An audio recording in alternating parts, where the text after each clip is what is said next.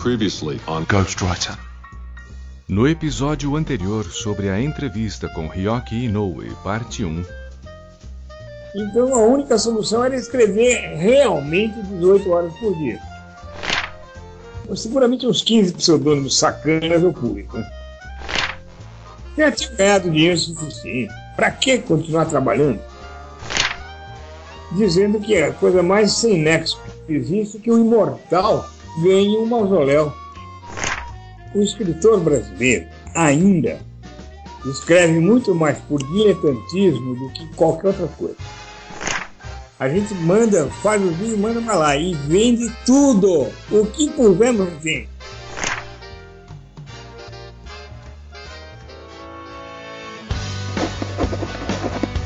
I'm a writer. Well, I'm a writer, actually.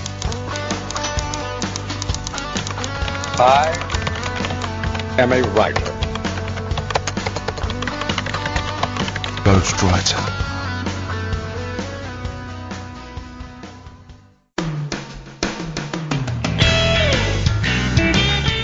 Salve, salve amantes da literatura! Eu sou Rafael Modra e esse é o podcast Ghostwriter. E como o programa de hoje é uma continuação do episódio anterior, nós vamos direto para a nossa leitura de e-mails e recados. E hoje nós contamos com uma presença super especial. Para substituir o Ricardo, que está de férias, nós convidamos o grande locutor Lucas Amura. Seja bem-vindo, Lucas. Olá, Rafael, muito obrigado. Boa, bom dia, boa tarde ou boa noite para você que está aí ouvindo esse podcast, não sei que horário. Aqui é Lucas Amura que está falando desde Jundiaí, São Paulo. Bem-vindo, Lucas. Antes de mais nada, vamos falar um pouquinho sobre por que, que você está aqui comigo. Então, Rafael, estou aqui com você porque Primeiramente, eu sou um fã declarado do podcast Ghostwriter. É, eu acompanho vocês já faz um, um, tempo. Eu nem sei como foi que eu os encontrei, na verdade. Deve ter sido no Twitter. Alguém retweetou um programa de vocês. Eu já estava um pouco órfão né, de alguns podcasts, de bons podcasts literários.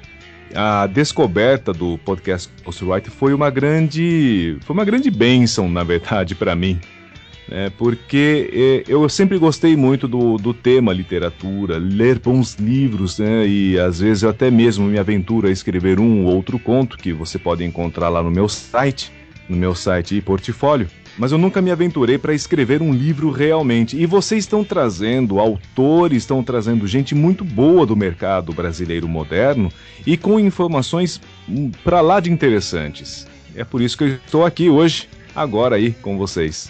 Ah, e temos que anunciar uma coisa muito, mas muito legal para nós. Normalmente vocês escutam é, a minha voz fazendo algumas entradinhas, algumas brincadeirinhas no meio do podcast, umas edições.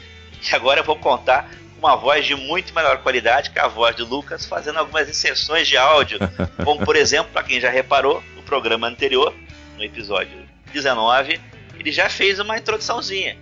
Ninguém conversou, ninguém falou comigo por e-mail, ninguém mandou uma informação, mas tá lá. Quem leu também no post, lá do programa no Podomatic, também viu que nós apresentamos o Lucas. Mas olha só, agora é apresentação mais do que formal. E pessoal, fique atento, porque várias das pequenas entradinhas ou inserções de áudio, agora aí vai virar uma responsabilidade do Lucas. E, mas é uma responsabilidade com muito prazer.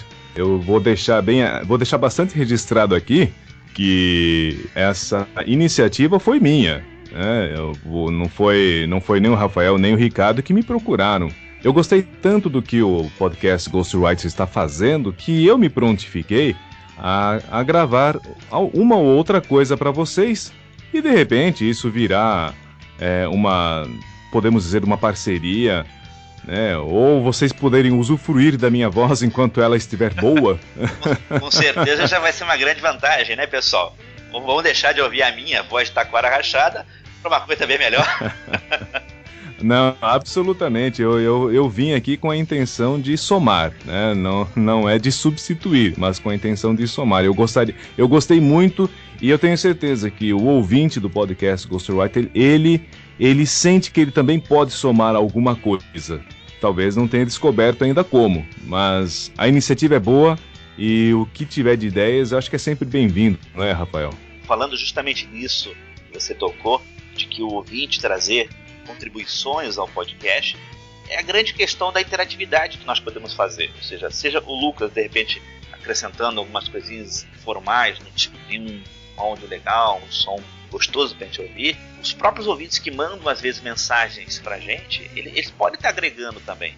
A gente vai ler daqui a pouquinho um comentário de um ouvinte chamado Inês, que é justamente esse exemplo.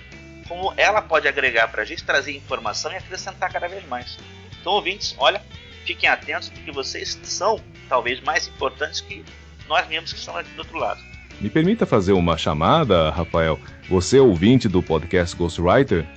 Passa de vez em quando lá no comentário, deixa lá um, nem que seja uma linhazinha. Oi, escutei, tal, muito legal. Exatamente. É, tem a questão da motivação da gente continuar, porque o trabalho de podcast às vezes não é tão, é tão simples. Como eu brinco com o Ricardo, podcasters casados têm um problema a mais. Mas vamos dar continuidade, vamos ler aqui uns comentários. Vamos lá, o primeiro comentário que nós temos aqui é o comentário da Inês. Ela não mandou mais nenhuma informação. Vamos lá, vamos ler o comentário da Inês. Excelente podcast. Só me surpreende que em nenhuma das duas partes tenha sido citado o livro On Writing, A Memoir of the Craft. Nesse livro, Stephen King fala da arte de escrever, relembra eventos que acredita terem sido importantes para sua formação como escritor dá várias dicas e até propõe exercícios para futuros escritores. Ah, e nesse livro, ele diz o que a mulher dele fazia enquanto ele escrevia. Além de apoiá-lo em tudo, ela trabalhava como garçonete para ajudar a sustentar a família, já que o salário dele como professor e os contos que eventualmente eram aceitos e publicados em revistas masculinas ainda não eram suficientes para isso. Quando eu recebi, quando eu vi esse comentário da Inês que está lá no post, bateu justamente por essa questão de acrescentar eu realmente eu não conhecia esse livro, On Writing, a Memoir of the Craft. E agora, tanto para mim quanto para o Ricardo, que vou passar esse livro também para o Rafael, para o Eduardo e para o Afonso, são coisas que a gente vai adorar de ler. É, eu não conhecia, agradeço muito a Inês de ter trazido essa informação para a gente. Valeu, Inês. Olha, na próxima vez que tiver informação dessa que a gente não saiba, não, não deixe. Leve para a gente, comente com a gente aqui. Exatamente, eu também desconheço esse livro. É, acho que vale a pena a gente procurar informações a respeito aí. Vou deixar até no post lá também o nome desse livro para as outras pessoas que obviamente também não conhecem terem acesso ao nomezinho direitinho e poder de repente ir atrás. Muito bom. O segundo comentário, Lucas. Eu posso ler aqui. Ele vem de Edson Oliveira. Também sem informações adicionais. Não sabemos de onde ele é, a idade, o que ele faz, mas está aí, Edson Oliveira. Saudações a todos. Acabei de ouvir as duas partes do programa sobre Stephen King. Excelente conteúdo, convidados bem entrosados. A trilha sonora também foi muito bem escolhida, embora não conhecesse ainda o site nem o trabalho do Ricardo e do Rafael, já ouvira Afonso Solano, Eduardo Spore e Rafael Dracon em podcasts diversos. Achei muito interessante o modo como abordaram cada tópico, tornando a conversa fluida e informativa. E importante, sem bagunça. Quanto ao mestre Stephen King, sou fã de carteirinha desde a adolescência, começando pelo livro O Iluminado e depois me perdendo com Carrie, O Cemitério, A Incendiária, que só vi em edição do saudoso Círculo do Livro, Zona Morta e daí por diante. Para os novos leitores, sugiro começar pelos livros de contos, em especial Sombras da Noite, sua primeira coletânea. O prefácio por si é maravilhoso. Stephen fala de si mesmo, de sua obra e dos motivos pelos quais escreve. Numa paráfrase grosseira, a diferença entre Lovecraft e King é que enquanto o primeiro lhe mostra um cadáver coberto por um lençol para te fazer sentir medo, o segundo te pega pela mão, leva até o corpo coberto e faz você apalpar, dizendo: aqui está uma mão, aqui está um pé. Encerrando, já estou baixando outros episódios, mas desde já recomendo Ghostwriter. Parabéns e sucesso. O que, que, você achou desse comentário, Rafael? Não só o comentário dele sensacional, pra gente é mais um motivo pra gente continuar o nosso trabalho, né? Isso também demonstra o quanto ele é um fã efetivo de Stephen King, né? Como ele realmente conhece a obra, que tem uma coisa que tem que ser dita. Pessoal, não foi muito melhor ouvir o comentário pela, pela fala de Lucas? Já dá pra ver a qualidade? Não, mas olha, o Edson Oliveira aí, uma pessoa que se propõe a escrever tudo isso, né, para um podcast, você percebe que ele gostou mesmo, né, da, do, do, do podcast, do episódio em si, e se propôs a contribuir. E Edson, eu tenho a dizer que você tá muito certo com o que o King faz com a gente, viu? Ele pega na mão mesmo, né? E aí a gente sente até, às, às vezes, até o cheiro do sangue. Mas, Mas olha, Edson, puxa vida, muito obrigado. Olha que, que comentário gostoso de, de ler. Parabéns, viu? Valeu, Edson. Muito obrigado. Dando sequência, Lucas, por favor, dá os seus endereços de contato para as pessoas poderem te encontrar, saber como é que é o seu trabalho, aproveitar e curtir um pouco mais. Poxa, então, olha, para quem quiser conhecer um pouquinho mais do que eu faço, eu tenho meu site, portfólio, lá no www.lucasamura.com.br. E se você tiver a fim de acompanhar as besteiras que eu digo durante o dia, você pode me acompanhar lá no Twitter, no arroba lucasamura, e no Facebook também, facebook barra lucasamura. Bom, o pessoal também vai estar no post, tá? Agora a partir do programa anterior, na verdade, né? Desde o programa anterior, eu vou botar sempre lá os endereços do Lucas para quem não pegou agora, para que fique lá evidente, e também porque a gente está tendo agora o Lucas como parceiro, não só um parceiro eventual, seja um parceiro, quem sabe um amigo futuro também, Lucas. Com certeza, certamente seremos sim. Bom, vamos lá para os endereços, pessoal, para dar sequência posteriormente à conversa. Você já deve estar ansioso. Vocês podem nos encontrar lá na página do programa gw.podomatic.com programagw.podomatic.com Nosso Twitter, o arroba programagw O Facebook é o facebook.com barra programagw O nosso e-mail, programagw.gmail.com E quem quiser nos encontrar no iTunes, procure por podcast Ghostwriter. Lucas, eu queria agradecer enormemente a sua presença, a sua ajuda aqui comigo para a gente poder ler nossas mensagenzinhas, nossos comentários e também deixar pessoal claro novamente essa grande notícia que nós temos que agora é a presença do Lucas aqui participando também ativamente aqui das nossas edições. Sou eu que agradeço, Rafael, agradeço a acolhida, agradeço, mas principalmente por vocês existirem, pelo podcast Ghostwriter existir. Vocês são uma excelente contribuição para, para a podosfera brasileira e também para a internet de um modo geral. Depois dessa, fico até constrangido aqui. de, de, ouvir comentários desse jeito vindo do Lucas, o trabalho dele. Bom, a gente está rasgando cedo demais aqui. É isso aí. Vamos dar nossa Vamos sequência lá. ao programa. Pessoal, agora realmente, se a gente pode dizer, uma pessoa realmente incrível é o senhor Ryoki Inoue.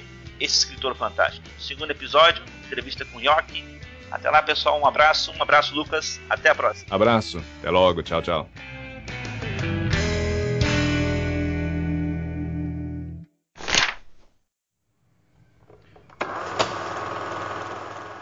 José Carlos Rioque de Alpoim Noé, médico, escritor, nascido em São Paulo no dia 22 de julho de 1946.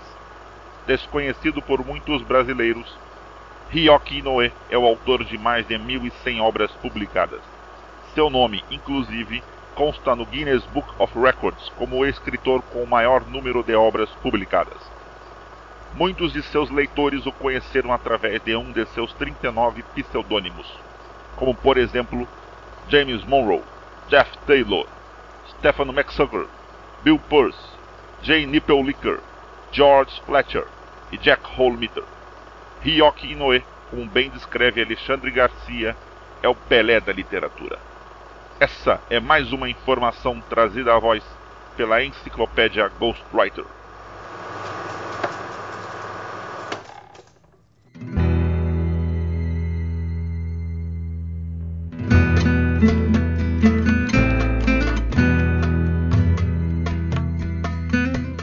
Eu gostei muito de, de ganhar uma aposta e fazer um livro pro pessoal do New York, do New York Times, não, como é que é o? Ah, essa história é boa. Como é que foi essa? Conta essa história para o nosso ouvinte aqui. É, qual que era o, o jornal? É esse da, que tem o, o, índice lá do Tom Jones e tal. O Dow, Dow Jones, o Wall Street Journal? Wall Street, Wall Street Journal. O editor do Wall Street Journal leu em algum lugar que eu era capaz de escrever um livro em seis horas. Aí ele mandou um, um jornalista para o Brasil para conferir. Em que ano foi isso? Foi em 96. Estamos em 96 e o Ryoki recebe a visita de um jornalista americano. É, é, mas isso aí não. Eu já eu já estava até meio calejado com jornalistas estrangeiros, né? Mas aí ele veio, falou, conversou comigo, conversou com minha mulher, viu a caixa de, de coisa que eu tinha de matéria sobre mim e voltou para Nova York e foi lá falar pro, pro editor dele, ó, de fato o cara escreve, eu vi isso, fotografou e tal. E o editor falou, nada disso, você vai para lá, senta do lado dele e faz ele escrever um livro em seis horas. Aí, uma semana depois, ele voltou, era uma quinta-feira, dia de jantar no Rotary, né? Eu, nessa época, era rotariano. Fui jantar com ele lá no Rotary, levei ele para lá, voltamos para casa, assistimos o Jornal Nacional, e dez e meia da noite eu sentei e falei, bom, vou escrever. Você senta do meu lado e fica até eu terminar a última letra. Eu escrevi um livro em que ele era, o jornalista era o protagonista, era sequestrado. O sequestro pocket, né? É. Eu usei um, um, um mote do Jornal Nacional de um sequestro que tinha acontecido no Mato Grosso do Sul e eu conheci a família do sequestrado. E os sequestradores eram uns bananas principiantes, que não tem noção de nada. E eu escrevi o livro. Em seis horas, quatro e meia da manhã, terminei. O cara estava morrendo de sono, cansado e tal, e foi embora. Aí saiu na mídia internacional, né? Isso aí foi, de fato, um recorde. O livro tinha 220 páginas. 220 páginas em 6 horas. Em 6 horas. Mata, tá aí, Mata. Quando é que você vai se. Isso não entrou no Guinness? Não, como velocidade ninguém se preocupou. E é, também eu não me preocupei. Já estava no Guinness por, por quantidade, estava muito bom, não estava mais do que isso. Que aliás, o Guinness também nunca me rendeu nada. Não sei essas conversas que a gente tem que, no fundo, são divertidas, né? que bom, né? Pelo menos isso. Quando foi produzido o livro, né? Eu tinha usado no livro como pista para, uh, de, para encontrarem os sequestradores um, uma embalagem do McDonald's. O editor foi até a McDonald's e conseguiu uma, uma, um patrocínio por causa disso. Eu usei na, na com o, o policial que descobriu uma Taurus TA, calibre 380, que estava sendo lançada pela Taurus. Né? E aí o cara foi na Taurus e conseguiu outro patrocínio. Foi na Mitsubishi, conseguiu um patrocínio porque o carro do cara era um Mitsubishi. E eu não vi a cor de um puto. Olha só, mais uma vez. Mais uma. Mais uma.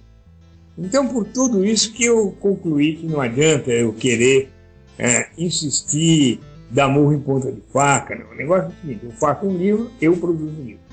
Agora, o Rioque, então vamos falar um pouco da sua editora. Como é que é essa experiência de você publicar? Você enfrenta algumas dificuldades também na logística, distribuição, essas coisas? Não, eu, eu, eu resolvi que não vale a pena pensar em distribuidora, né? As distribuidoras pegam ah, vamos dizer, mil exemplares, pulverizam esses mil exemplares e quando devolvem para você o que sobrou, está tudo desbagaçado, em primeiro lugar. E elas não se responsabilizam por isso. Segundo, elas pagam quando querem. Então é bobagem. Qual, é, como é o, o, o que, que eu achei como solução para contornar isso daí? Venda via internet. E está funcionando? E, maravilhosamente maravilhosamente bem. O último livro que eu escrevi, produzi pela minha editora, chama-se Também se lava com água benta. Uh, quase fui excomungado e tal, mas tudo bem. Hoje em dia já não se excomunga mais por causa disso. É, não, não, eles processam, porque a, a Igreja Católica é, é uma, a maior multinacional do mundo. Né? Mas você tem vários livros que tocam nos temas católicos, não é? Não, dois. Dois só? Dois só. Talvez venha a ter um terceiro, ainda não sei bem, mas é, eu fui criado em colégio padre, né? Então eu conheço bem o, o, o meio. Os é, padres, mas, eu me lembro, tem aquele, tem o, o, o, livro que você lançou pela Record, tem alguma coisa a ver com a igreja, não tem? Tem, tem. Ventre? Tem, tem. É o do Santos Sudário lá que querem. Ah, é, É, muito, muito bom esse livro. Isso. E agora, o livro lá que você escreveu, do Vencendo o Desafio de escrever um romance, eu sempre tenho a impressão de que aquela foto da capa é uma catedral, uma coisa assim, não é não? Não sei, eu não fui eu que defini essa foto, foi o, o Raul Wasserman da Sumos. Agora, essa venda que você faz pela internet, você, você tem uma livraria sua É, eu- também, virtual? Eu, tô, tô- eu tinha uma livraria virtual, mas deu problema por causa de espaço, aquelas bobagens, sabe que. Então eu estou montando uma outra agora, bem mais sofisticada, melhor, e vai poder é, colocar pelo menos 200 títulos. Então aí, de cada vez, né? Então aí a coisa muda de figura. Mas eu tenho vendido, enquanto essa livraria está sendo elaborada, eu tenho vendido via mala direta, via internet. Então eu tenho um mailing razoável, eu mando um e-mailzinho oferecendo o livro, dizendo do lançamento, oferecendo o livro autografado, custa tanto a conta bancária, o cara deposita, eu mando o livro.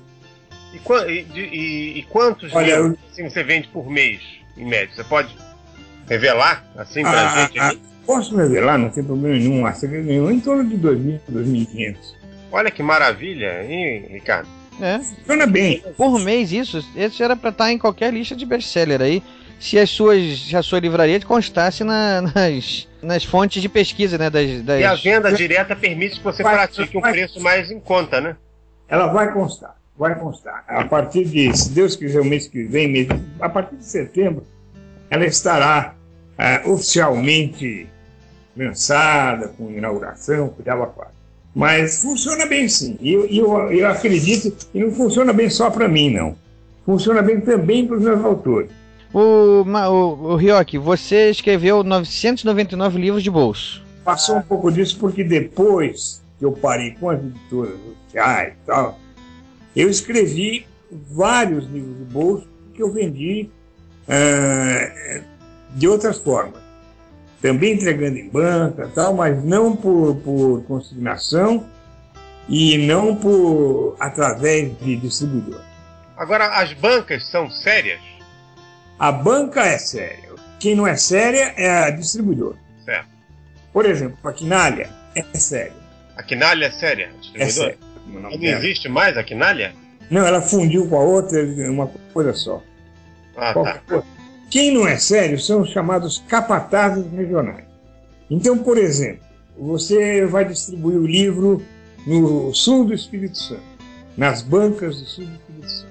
É, você tem que contatar um desses capatazes que recebe da quinalha o, o livro e entrega nas bancas. Esse cara não é sério. Ele não te paga direito. Então o melhor é você pegar o carro, botar o livro dentro do carro, levar na banca, entregar para o cara da banca e falar, olha, disso que você vender, 50% é seu. E topa, porque da, da- do capataz ele recebe no máximo 20. Interessante. Você, tá, você, você vende seus livros com uma média. De, você pratica um preço menor do que o preço do Não, livro. não, não, não, não. Não? Não, é o preço normal. Tá vendendo por quanto, mais ou menos? Vamos ver, esse livro, O Fruto do Vento, da Record, a tiragem da primeira edição foi de 10 mil. Certo. Eu- fiz, o livro custava para o público 55 reais. Ah, eu fiz esse, também se lava com água, com água benta, que é mais ou menos do mesmo tamanho, mesmo porte, só que eu fiz 2 mil, dois mil exemplares, inicialmente, e vendi por 50 reais. Então, o preço é mais ou menos a mesma coisa, não tem muita diferença. Certo. Com a diferença que da, da, da, da Record, teoricamente, eu receberia 5,5 de cada livro. Desse aí, eu recebo, o... acabo lucrando aproximadamente uns 20 reais em cada livro. É, você tem o custo de impressão, né? Eu- eu- eu- o que, que eu tenho? O custo de impressão, o e o frete, né? o custo de infraestrutura, né, custo operacional, e a despesa de envio. Em Isso. alguns casos é muito alto. Dependendo para onde. Você vende para qualquer lugar do, do- do mundo? É, dá para entregar em qualquer lugar do mundo. O cara deposita. No começo eu não estava cobrando isso. Aí eu descobri que não dava, né? É. Então passei a cobrar o frete. o cara deposita com o frete no dia seguinte eu mando. Perfeito, ó, isso é fantástico, né?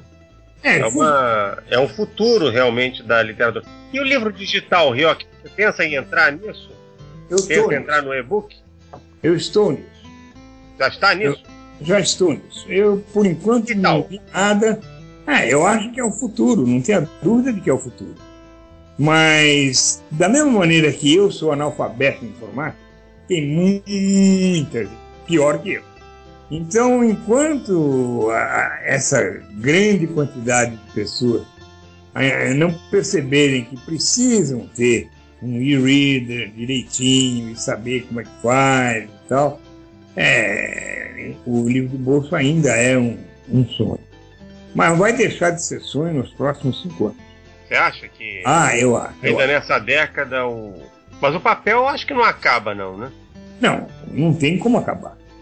E o, o trabalho do escritor, menos ainda. É Vai verdade. ter muita porcaria disseminada, e já está tendo, né? Mas, de fato, a ideia é do e-book é muito séria e é um- uma coisa que a gente tem que pensar com seriedade. No Japão já tem muito livro sendo vendido para ser lido em celular. Do celular mesmo, né? Mesmo com a telinha pequenininha. É, eu, pessoal, bom, o pessoal não quer nem saber se É, tem gente que lê no celular, eu acho isso impressionante. Como é que pode, né? eu não entendo como, mas lê. É, lê. é. Já ouvi isso também. Eu, Hoje em dia o celular faz tudo, né? Você ouve música, joga, você pode até fazer e receber chamadas, né? É, é, É, mas isso é pouca coisa. O pessoal usa isso pra muito pouco. É, isso é só um acessóriozinho. É. Eu, como o meu celular é o mais simples que existe e eu uso só, única e exclusivamente para ligar e receber chamada, nem para aquela coisa lá, como é que é? É, Mensagem de texto. É. Eu, eu, eu não sei nem usar isso daí, nem mensagem de voz, nem nada disso. Então, para mim, é um telefone com a diferença que anda no meu bolso.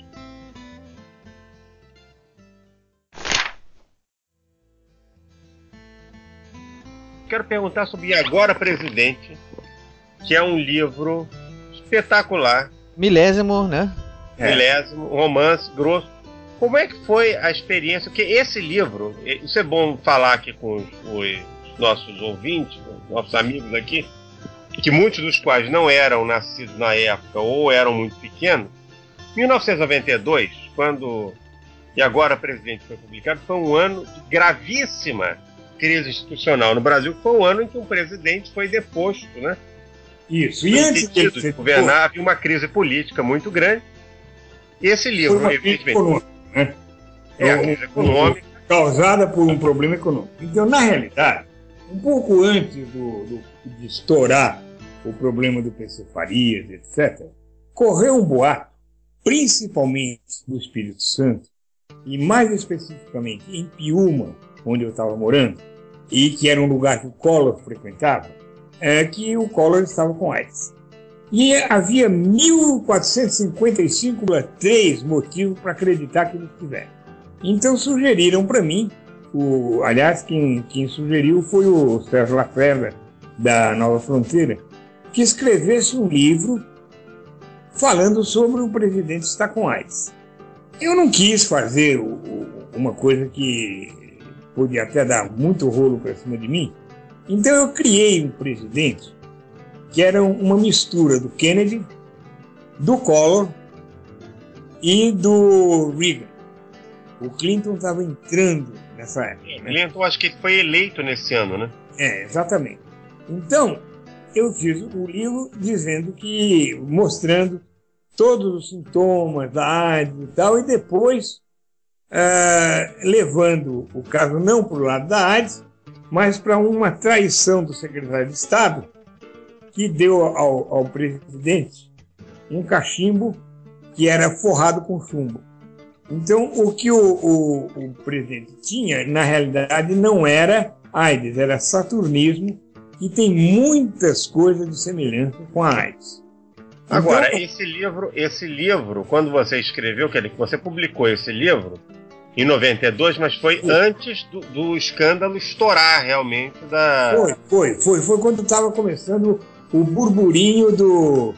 do... Pedro Collor, né? Aquela coisa É, que não, foi antes do Pedro Collor. É. Foi Quando começou o burburinho do Collor com a, com a, com a doença.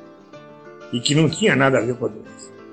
Foi, eu, eu escrevi esse livro em quatro meses. Né? Foi, vamos botar aí de outubro de 91 até março de Nossa, mas por que demorou tanto assim? Porque É tinha, verdade, muita, não, tinha muita pesquisa para fazer. Muito. ah, entendi. Então a pesquisa que, at- que atrasou, né? E lembrando, e lembrando, mais uma vez, que era uma época pré-internet e pré-computador. É, não havia internet. Eu tinha que contar com a boa vontade do Ock de Souza da Veja, por exemplo, de me fornecer ah, alguns detalhes, do Alexandre Garcia. É, e o Alexandre Garcia, depois que eu publiquei esse livro, Ele prefaciou o livro, né?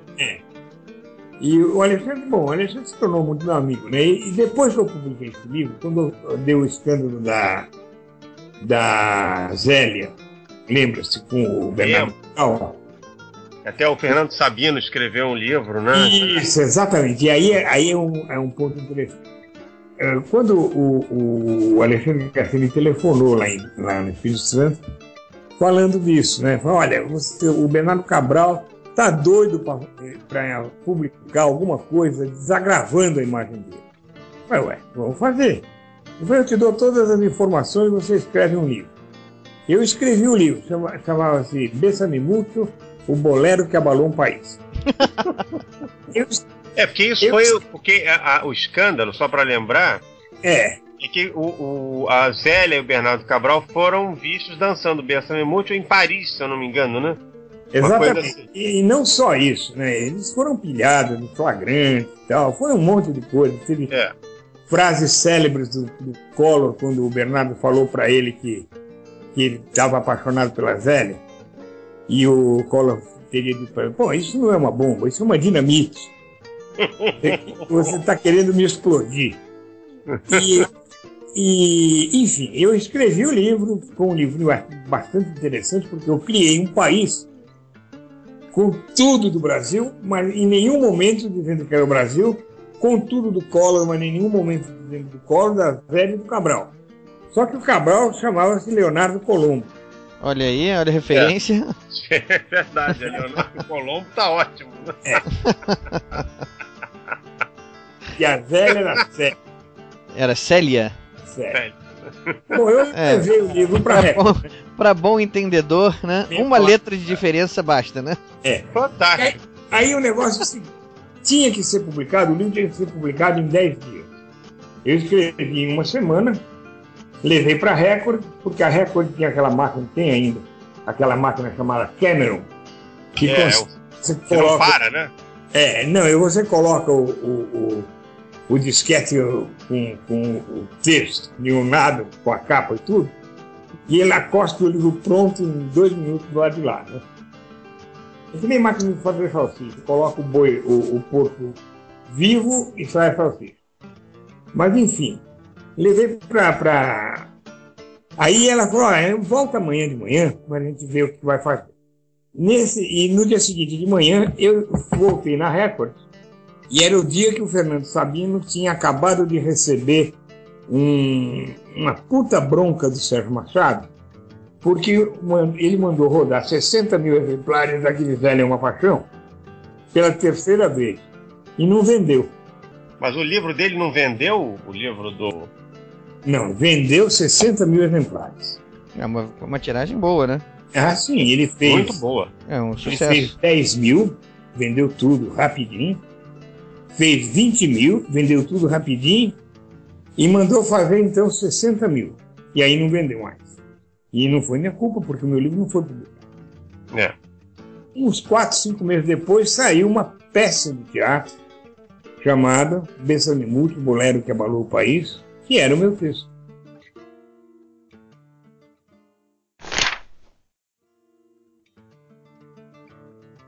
Agora, o, o- teve uma história também que um livro seu virou filme nos Estados Unidos. Sim, e- mas isso eh, nós conseguimos rastrear E foi um daqueles mineiros, sabe, que foi para os Estados Unidos levando o livrinho do bolso Ah. e vendeu com ele sendo o James Monroe. Ah, Como é que foi essa história? Você estava vendo o filme? Eu estava em casa, lá na praia, uma noite, assistindo um filme com a minha mulher, Era um faroeste, um né? faroeste. Aí começou a passar o, o raio do filme e eu comecei a falar para Nicole: Olha, agora vai aparecer fulano de tal, vai aparecer eh, um cavalo assim assado, vai aparecer uma, uma menina assim assim, assado, uma dançarina de bordel. Tudo que eu Você falei lembra, era. você se lembra o nome do filme? Não. Aí. e o nome do livro? Lembro- Não, também não. Mas era a história de um xerife negro. E eles puseram o xerife negro, não mudaram nada. E no fim, nos créditos lá, baseado na novela de James Bond. Olha, ai, E aí eu fui procurar um advogado, né? Claro que a editora era muito rei, ele recusou a, a falar qualquer coisa, tá, tá, tá. E o advogado, para ir, para trabalhar esse negócio, queria 100 mil dólares de adiantado. Ora, se eu tivesse 100 mil dólares, eu não estava nem escrevendo mais. né? E conseguiu resolver? Não, ficou por isso. Mas o, o- você não recebeu, não, não entrou com uma ação, não, Aonde? Aqui no Brasil? é ou nos Estados Unidos? O cara queria 100 mil dólares adiantado. Que loucura, hein? É, Agora eu- me diga uma coisa, você não tinha esses contratos que você assinava, Não, na Monterrey não tinha contrato, era entregar, receber. Mas e os direitos autorais, como é que ficavam? É, no, no próprio recibo dizia que não tinha. olha, você, ou seja, você vendia a sua obra pra eles, né? Mas você pôde recuperar esses livros depois. Uhum. Claro, todos. Se você Isso quiser publicá-los agora, Sim, É. os direitos são todos meus. é, que essas editoras eram meio mercenárias, né? Então, pelo Ei, Meio? É, eu tô sendo bom, é, né, aqui falando assim de uma maneira mais. Não, não tem, não- e não há necessidade de meias palavras. Eles são todos realmente filhos daquela. Tinha um, o avô do meu cunhado que usava uma expressão, né? é, Pra não dizer palavrão, então era um bando de. é, Aquele é um parido na praia. É, é. Eu acho fantástico. os indianos do, do Kipling falavam que sua mãe nasceu embaixo de uma cesta.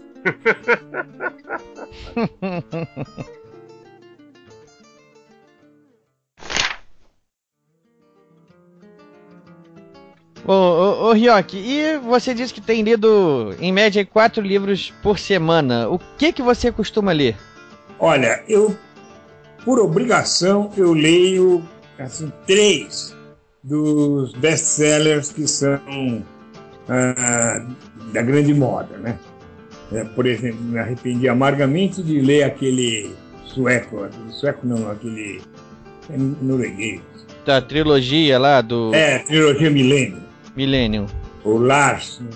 Deus que me perdoe. Viu? Ô coisa chata. É um dos poucos livros que eu li que o filme é mil vezes melhor. É, isso é raro, isso é uma situação rara, né? O, o filme ser melhor do que o livro, né? É, exatamente. O cara se arrasta. Ele, não é que ele seja muito descritivo, ele é muito. Enchedor de linguiça. É, enchedor de linguiça, exatamente. O filme é muito melhor. Muito melhor.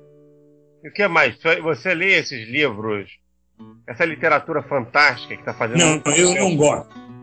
Eu não gosto. Realmente não gosto. Já tenho que ler os, as centenas que chegam aqui de autores que acham que são uma Rowling da vida, né?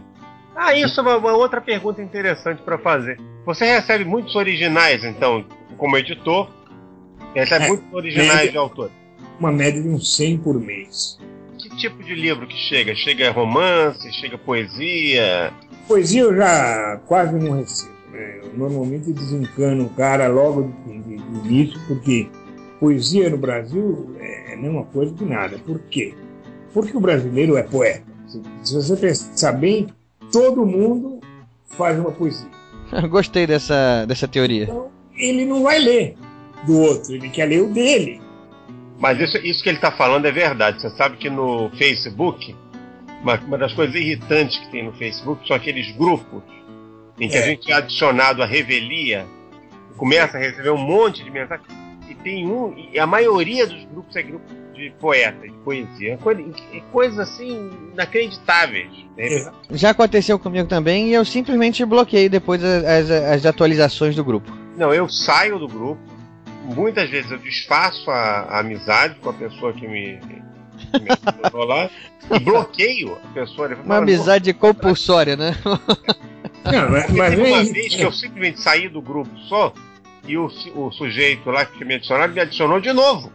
E de repente eu vejo que a minha caixa de, de notificações, de mensagem, está lotada de, poe de poemas. É, a, quantidade de poetas que tem hoje em dia é um negócio impressionante. E, e nem poesias de origem japonesa como os tankas ou os haikais também não te interessam? A mim não. Não? Não, porque haikai, para começar, para escrever haikai precisa ser japonês. Pois é, eu já, eu já li muitos haikais. Eu tive uma eu posso dizer que eu tive uma namorada que morava em São José dos Campos que escrevia muitos radicais. E eu gostava. Era brasileira? Era brasileira. O amor faz umas coisas. Na, o amor é cego. O, amor, é cego, é, né? É cego. Não, mas foi, foi uma namorada virtual. É uma longa história.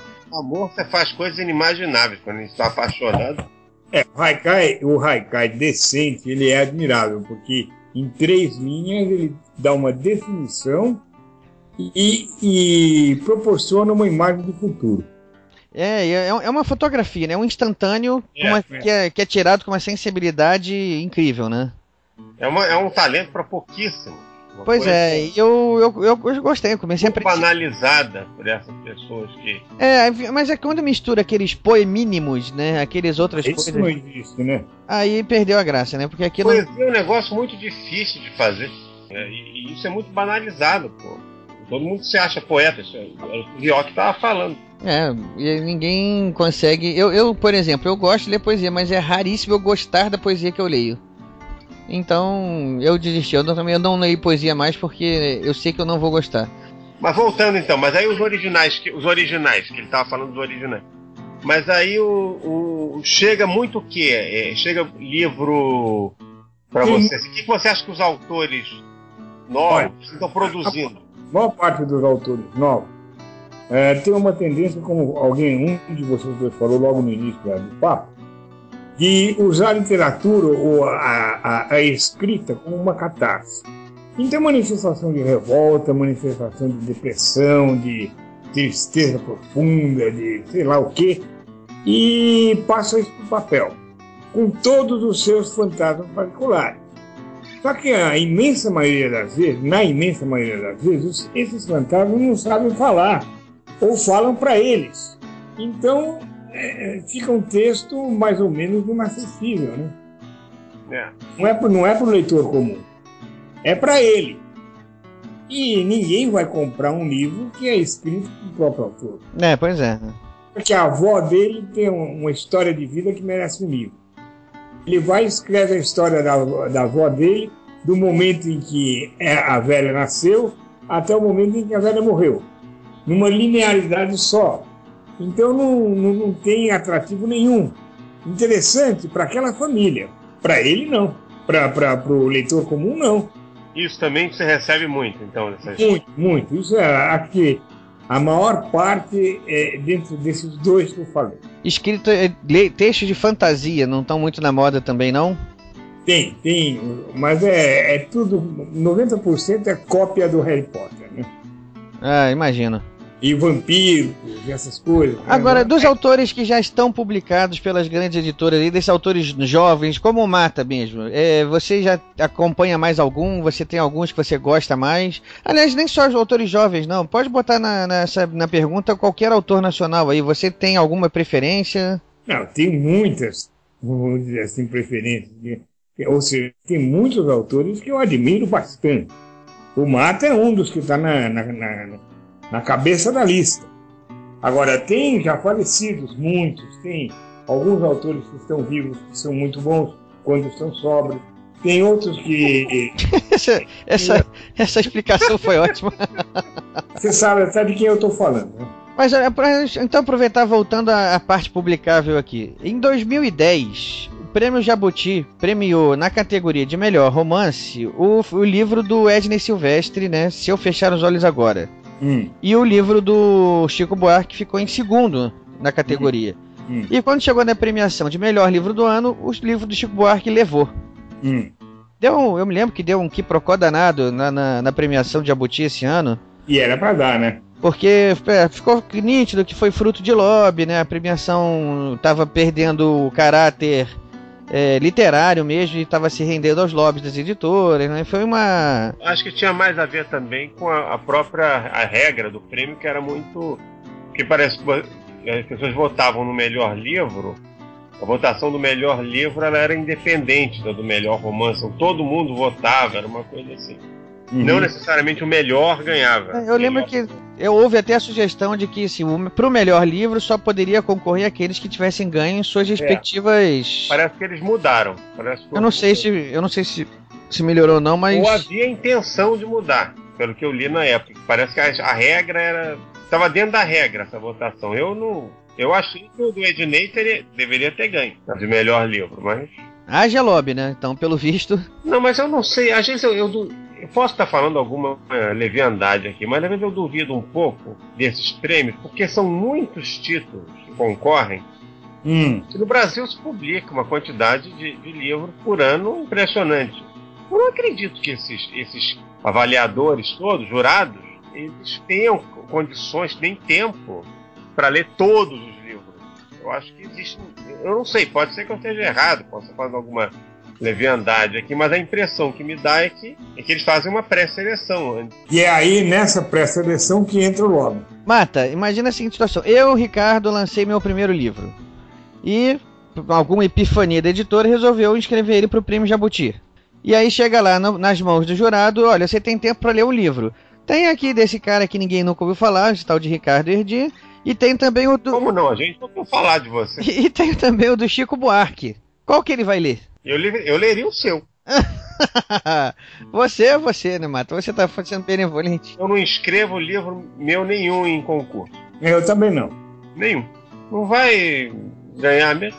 Como, como tinha um bando de gente me falando para eu mandar textos para para concurso. Antologias, de, de. Eu não mando, não, não, não, não me interessa que eu respeito muito quem manda, não estou dizendo que eu não devo mandar. Não, pra mim não me diz muita coisa. Tipo de fazer literário que não é o meu, né? Então, tipo, eu não, não ambiciono esse tipo de projeção, talvez. Não, você vai acabar premiado, eu tenho certeza disso. No Jabuti você vai faturar. Eu mesmo não boto no meu, meu em lugar nenhum. Por quê? Primeiro porque eu sei que a, que a, a, a panelinha é muito grande. Segundo, eu sei que o lobby dos caras, que tem tempo de ficar fazendo lobby, jantando com isso, com aquilo e tal, eu não tenho. Não tenho nem tenho saco para isso. Então, eu não vou ganhar mesmo.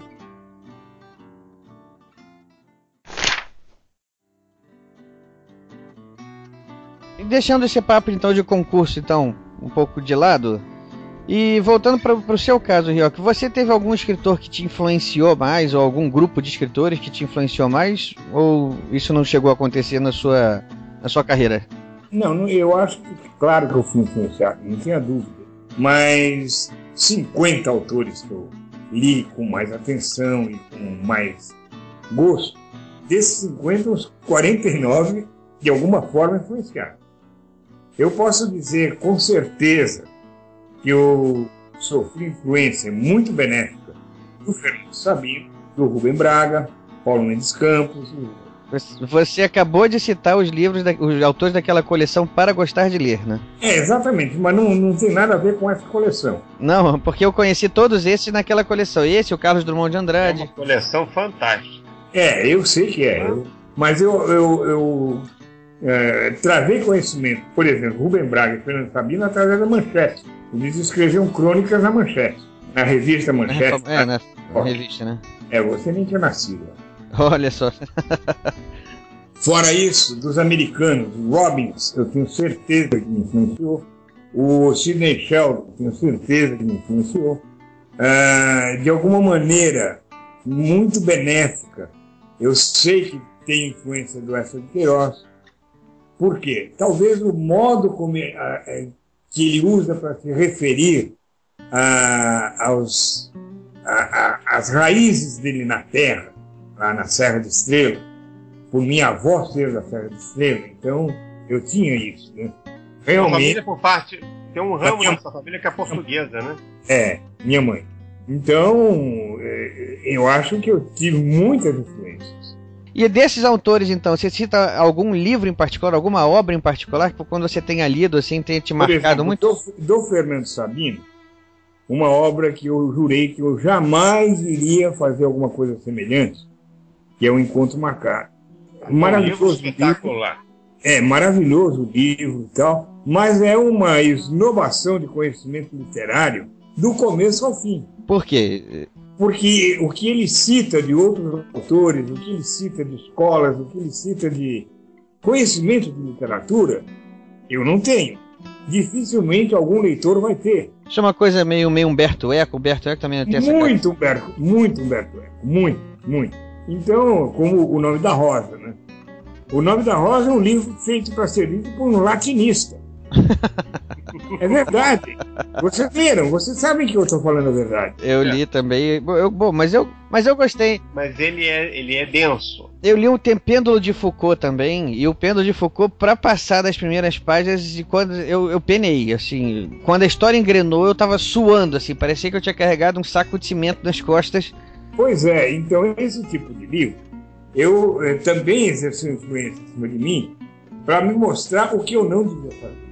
Ou seja, você conscientemente estava buscando uma voz mais. É, mais, mais que falasse mais com a população, com o povo.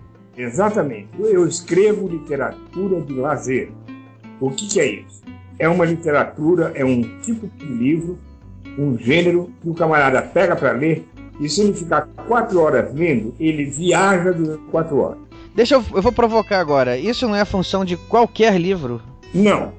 Não? Existem aqueles, né, eu acho que não. Existem aqueles que são feitos para você ficar gastando ATP, pensando no que o cara quis dizer. É, também, eu, eu concordo. Também, eles também cumprem um papel também. O livro é, é, é tem o um papel deles.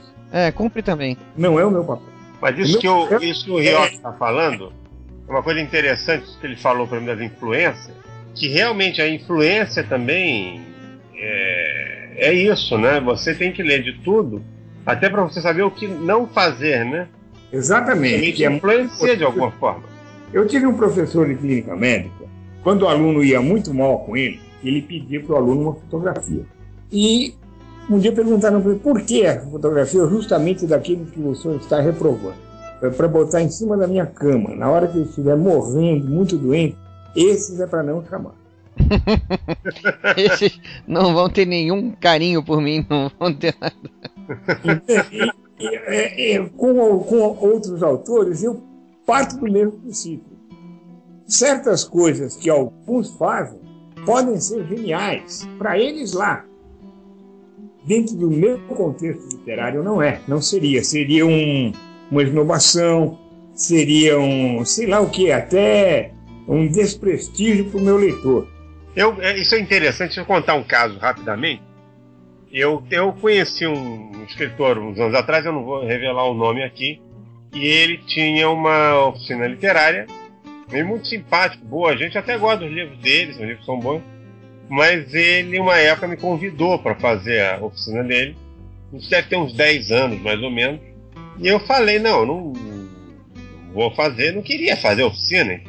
E aí um dia ele insistiu tanto, eu perguntei, mas como é que é a sua oficina? Aí ele me respondeu, ah, é o seguinte, nós pegamos um texto de, de Joyce, fazemos a leitura do texto de Joyce e eu dou depois um tema e os, os alunos escrevem, desenvolvem um texto em cima daquele tema como se fossem Joyce.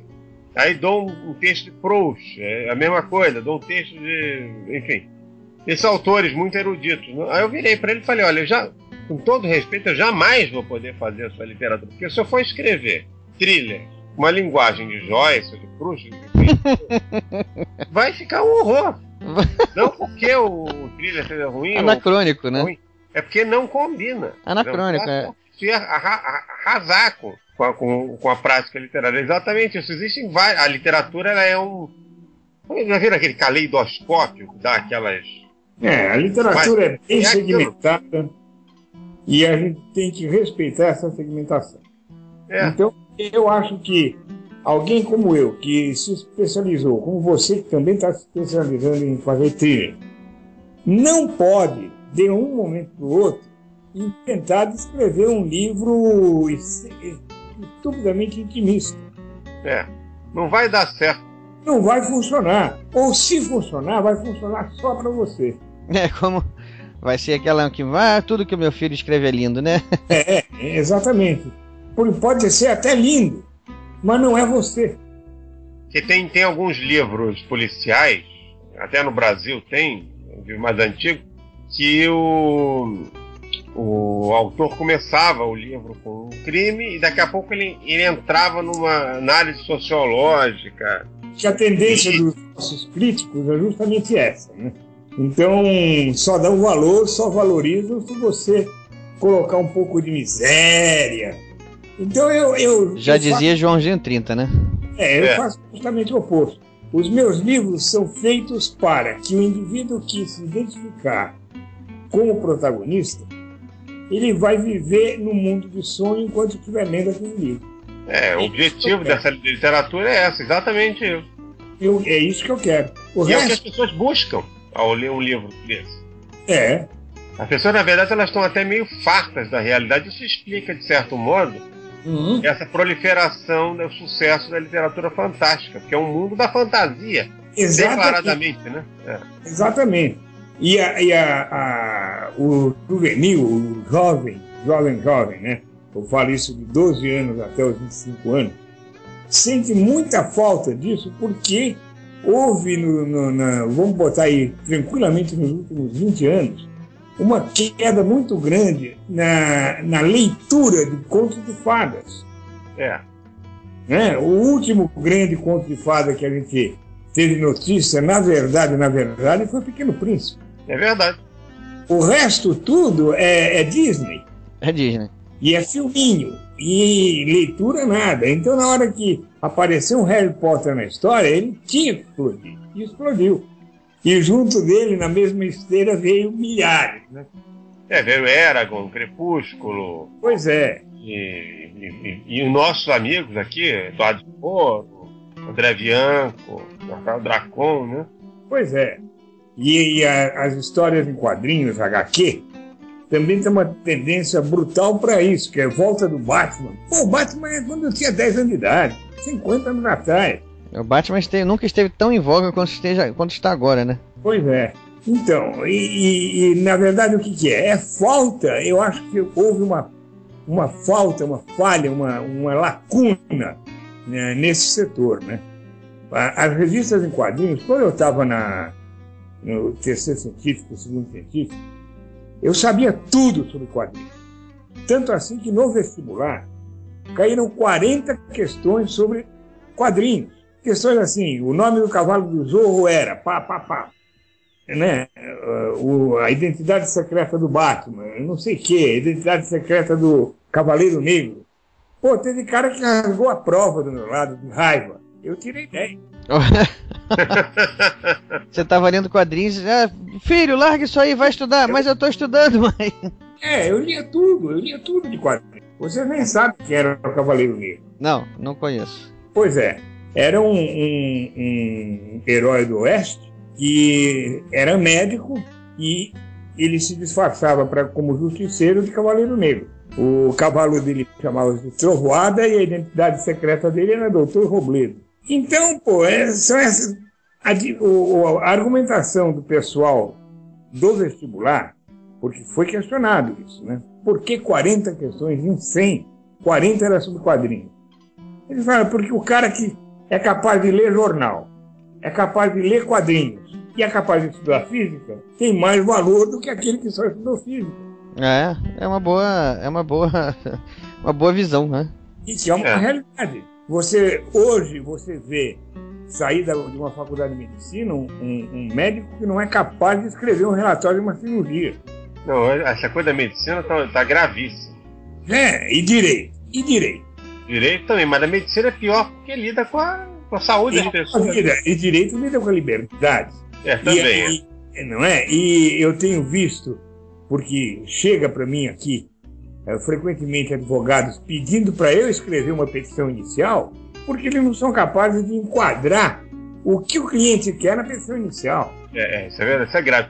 E advogado que tem a, a língua né, como seu instrumento de, de trabalho. Exatamente. Exatamente. Exatamente. Tem, o cara tem que ser bom em, em todos os sentidos. Uma vez eu peguei um, um motorista de táxi, alguns anos, anos atrás, e ele era bacharel em direito, mas não conseguia entrar para. não conseguia tirar o. A OAB. A prova da OAB, né? Para tirar a carteira da OAB para exercer a advocacia. E ele veio reclamando muito o tempo todo, que é um absurdo, que não sei o quê, porque o sistema, a prova era fascista, né? Que tudo é, que é. A pessoa encontra dificuldade, ela chama que ela diz que é fascista. É. E ele me deu o currículo, que estava procurando emprego, não queria mais. E o cara era simpático, assim, era, parecia boa gente.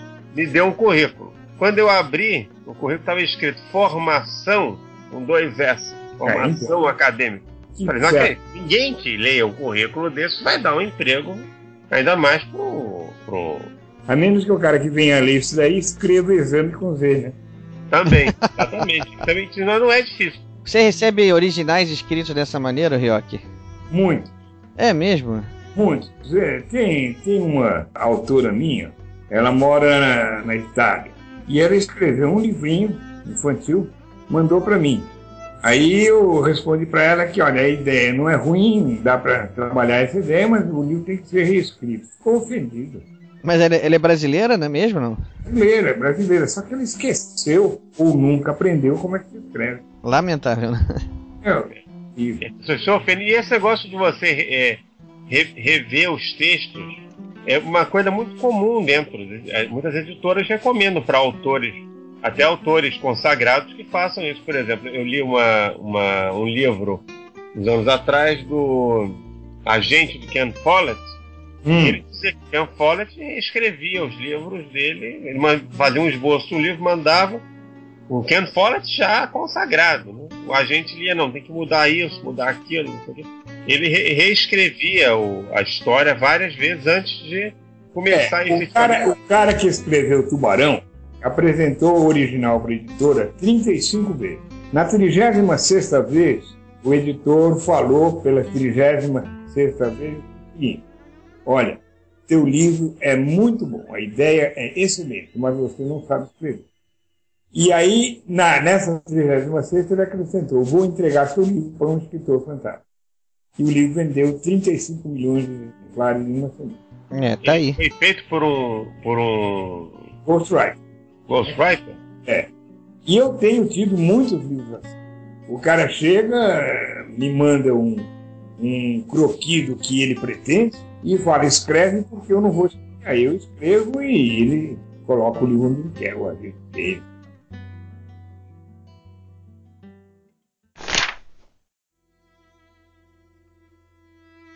ao longo dessa sua carreira, assim, que alguma particularidade, algum evento, alguma curiosidade que tenha acontecido tenha sido marcante, assim, algum caos famoso que tenha a ver com a sua carreira? Não, não sei te dizer, tem muitos. Tem muitos, né? Tem muitos. Pedir para citar um agora, assim, é covardia, né? É, por exemplo, quando o, o Pablo Escobar fugiu, veio um japonês, dono de uma editora nipo brasileira, e fez uma aposta comigo. Olha, você não, não vai ser capaz de escrever um livro sobre o Pablo Escobar, sobre o desaparecimento do Pablo Escobar, antes de ele ser capturado pelo, pelos americanos de novo.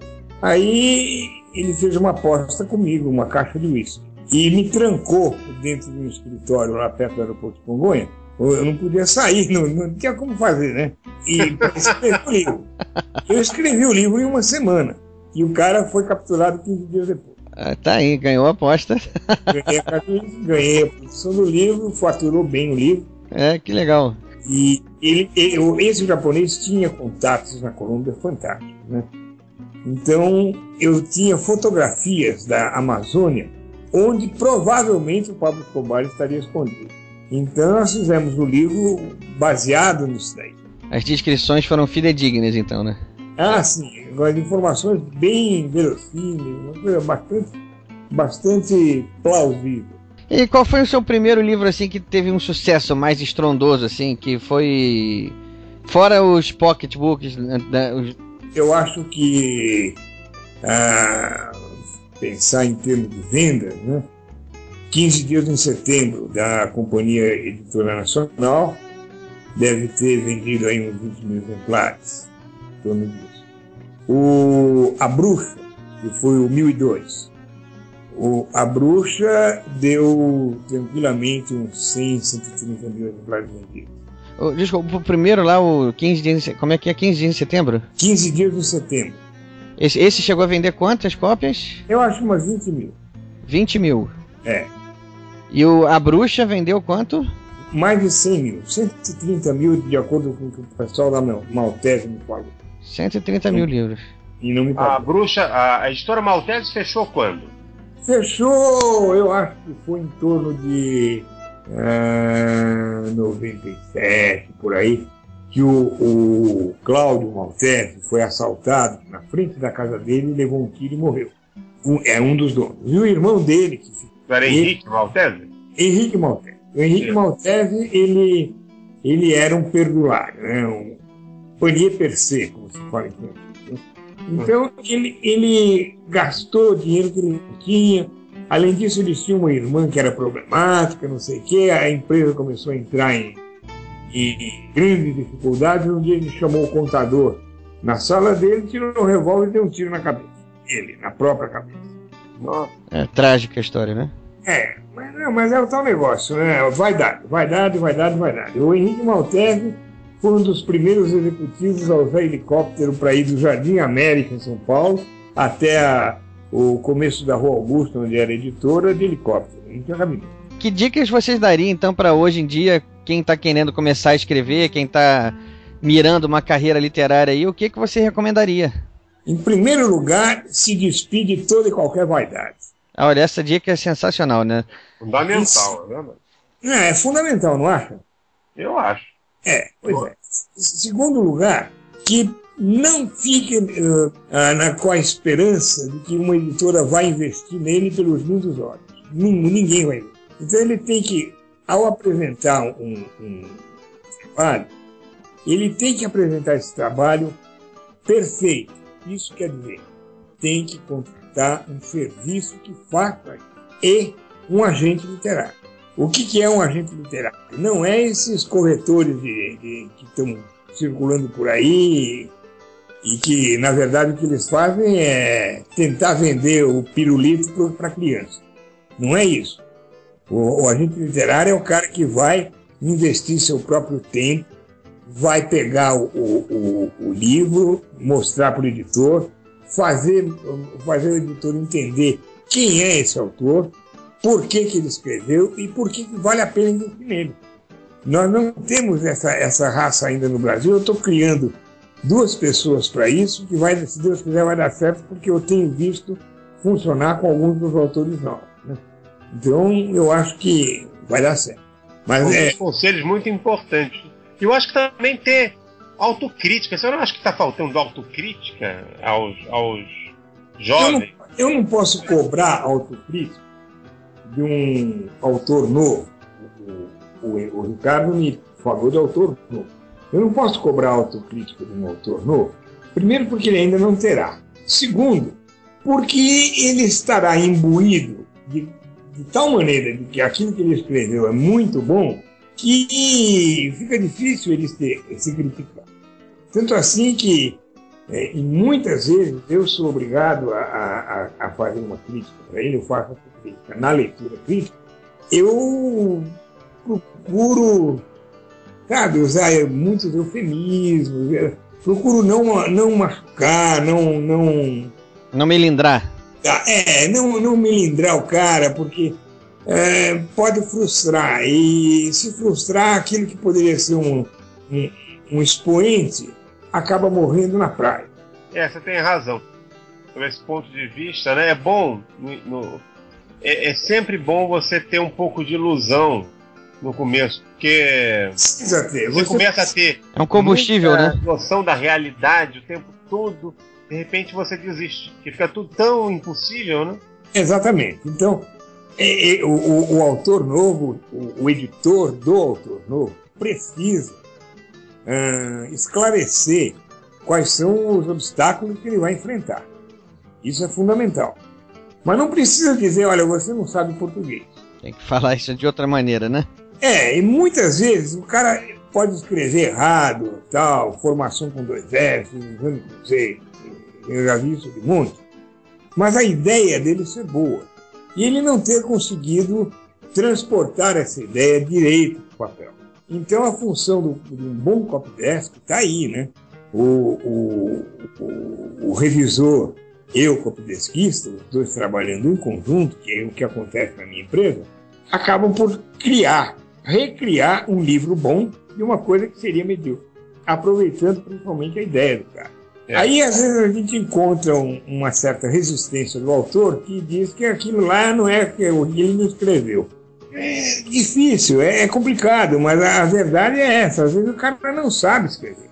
Ele pode ter ideias geniais, mas não tem a habilidade de escrever. Então eu falo para ele, olha, às vezes você entrega um, um quadro para pede para alguém pintar um quadro e o quadro não é nada da paisagem que você mostrou para ele. No entanto, ele detectou uma borboleta, ele detectou coisas que o olho comum não vê, não enxerga. Então, é, nesse caso, alguém tem que ajudar ele a desenhar. É. Ah, então, para isso, tem que se despir da, da, da vaidade, né? Tem que. Tem que querer ser ajudado, né? deixar é. de ser ajudado. Né? O, o vaidoso não chega a lugar nenhum. Isso com certeza. E agora, o Ryoki, como é que você acha que vai ficar o mercado editorial nesses próximos anos? Né? Quais as mudanças que você prevê? Você acha que.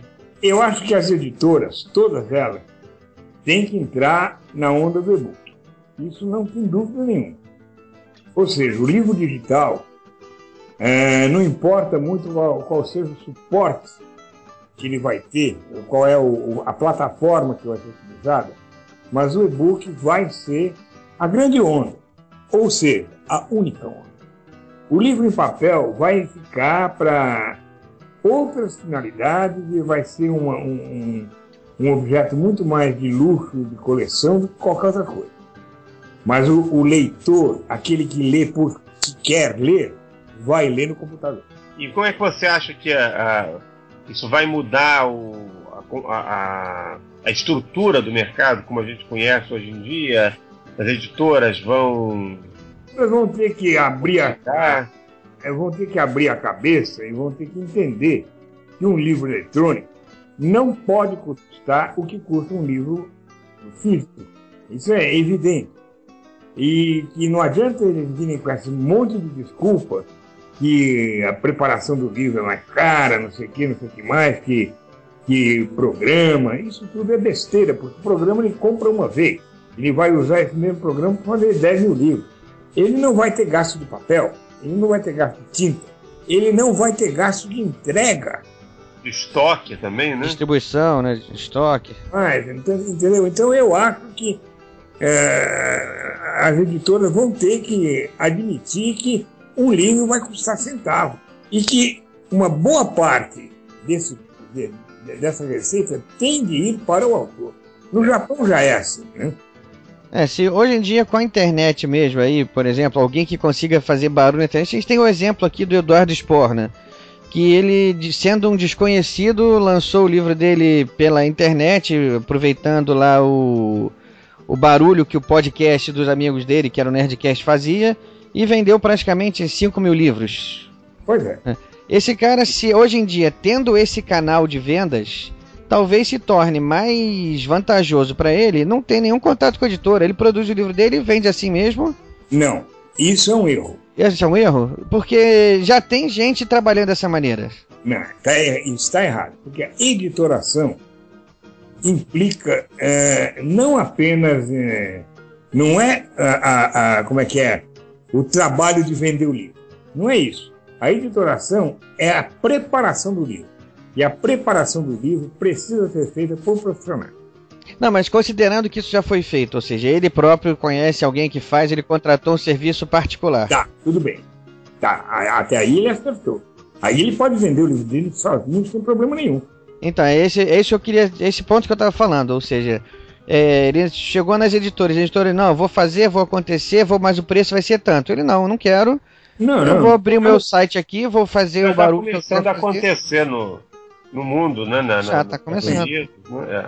Nos Estados Unidos isso já é comum. É um modelo novo de, de negócio, né? Que, É, exatamente. E eu acho que é, é- é esse o futuro.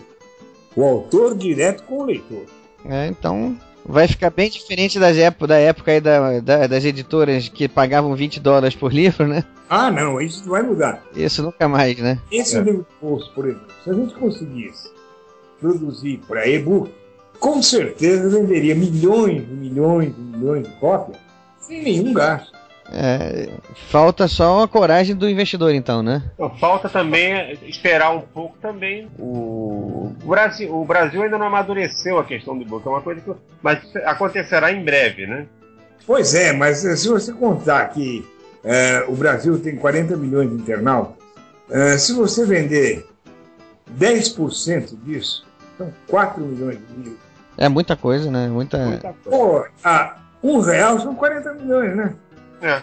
É, então, editores do Brasil que, que estão ouvindo isso, tem uma coleção aí de 999 pocketbooks à espera Prontinho. de ser de um editor que tenha coragem de investir e botar isso à venda. Pois é, sabe o que é que sai caro? Quem né? quiser contar isso, liga aqui pro Ghostwriter. Exatamente. O Ghostwriter é capaz de faturar uma comissão. Mas o, o, que, o que, que sai muito caro nessa brincadeira do, dos POC? Para tirar o ISBN de cada um, gasta-se R$ 34,90. Nossa senhora. Mil são 34.900 reais, né? É, verdade. Mas diante de 4 milhões de. É, pois é, mas não é, não é um investimento que eu esteja disposto a fazer, entendeu? Ah, sim. É. É, um- é- é alguém, alguém que esteja disposto a, a entrar nessa brincadeira, ele me compra o, o, o, o, o título por, vamos dizer, dois mil reais e vende quanto ele quiser daquilo, eu não quero nem saber, entendeu? É, É. é, Eu não tenho. É um eu bom negócio. aprendi- Mercado Livre está aberto. Eu aprendi no correr desses 25 anos de, de vida literária que é muito melhor você contar com um advance e não contar com nenhum centavo de royalties do que você contar com royalties Que não vai chegar nunca, né? não vai chegar nunca. Então eu prefiro vender o título para essa editora. Pô, os contos de Maclia, o número 0001 que eu fiz. Tá lá. Eu vendo o, o- o- o título, entrego o livro registrado, bonitinho, se for o caso, até diagramado, para e-book, EPUB, ou, ou, ou como é que é aquele outro lá, o PDF? É, entrego assim e o cara vende quanto ele quiser. Se vender 20 milhões, faça bom lucro disso. Pronto. E se ele quiser botar o nome do, do escritor como João das Couves, também não tem problema, né? Ele faz o que quiser. É. Tá aí, os negócios estão tão, tão na vitrine. O Ghostwriter aqui tá, tá se. tá aproveitando agora e abrindo uma nova frente de negócios aqui. É, e quem tiver trabalhos de Ghostwriter, e faça contato comigo. Porque Então vamos aproveitar aqui então, pra despedir então, o Ryoki. Deixe as suas formas de contato aqui, ó, o que, que a sua empresa faz, o serviço que você oferece. Faz o seu jabá então agora. Não, meu jabá é esse, é, tá aí. É www.reprod.com.br ou direto aqui nesse, nesse troço aqui, que a minha mulher fica com, com o Skype ligado o dia inteiro. Então, quem quiser que faça contato, faz contato com você. Vou deixar, a gente vai deixar no post aqui então as formas de contato direto com o Ryoki. O endereço do site, o, o Skype, se ele, se ele autorizar também a gente deixa. É, pode, pode pôr. Pode pôr. E o, o e-mail, que é reprod.com.br. Vai estar tudo no post aí, quem quiser ler depois é só ir lá na página do Ghostwriter que vai estar tudo lá. O, o que eu acho que no momento é mais interessante para todo mundo são justamente os trabalhos de Ghostwriter. Que eu tô, tive, tive muita demanda nesses últimos dois meses e eu criei uma equipe para me ajudar nisso daí, né? Então agora eu tenho que dar trabalho para ela. Ó, tá, Tá certo. tá lançado aí. Mata, você aí, o que, que você tem de recado então para deixar para os nossos ouvintes também? Não, hoje eu, não, hoje eu estou aqui de participante só. De participante, né? É. Participante, leitor. E depois o, o Pata não precisa mais de fazer propaganda nenhuma. O homem tá na, na ultra ponta. Eu? Pô, como eu preciso. Mas hoje eu tô aqui, eu tô aqui modestamente de leitor e fã, né? Há 20, há mais de 20 anos. Somos dois. Somos dois, somos dois. Mata, eu tenho aqui meus oito livrinhos. Quando acabar os meus oito livrinhos aqui, eu te empresto. Eu tenho que encont- encontrar o meu. Eu tinha mais de 60. Olha só. Bom, Rioque, acho que é isso aí mesmo. Eu tô satisfeitíssimo de ter conversado contigo. Ah, mais satisfeito fico eu. E profundamente honrado de ter o Luiz Eduardo aí. A honra foi toda minha. Foi o Luiz Eduardo que possibilitou essa conversa aqui. Que a gente, uma vez, eu conversando com ele, eu não sei como surgiu o assunto, a gente falou de você. E ele comentou que ele tinha algum contato com você nas redes sociais aí, no Facebook. E eu falei, pô, vamos então combinar um dia da gente tentar gravar com ele lá um episódio pro programa lá que vai ficar legal. Então, a gente conversou e. Superou até as nossas expectativas, que já eram bastante altas. Né? É, e agora estamos aqui hoje realizando essa, esse projeto. Fico contente que vocês tenham gostado da entrevista e estou à disposição. Que vocês precisarem, quando precisarem, é só me avisar. A recíproca é verdadeira. Estamos aqui no Rio de Janeiro. Qualquer coisa que você precise aqui do Rio de Janeiro, vamos ficar muito felizes e honrados de ajudar. Agora fica a intimação. Quando vocês vierem pro lado de cá, tem que passar. Oba, que beleza! Olha, olha que a gente vai, hein? Não, mas não é para ir.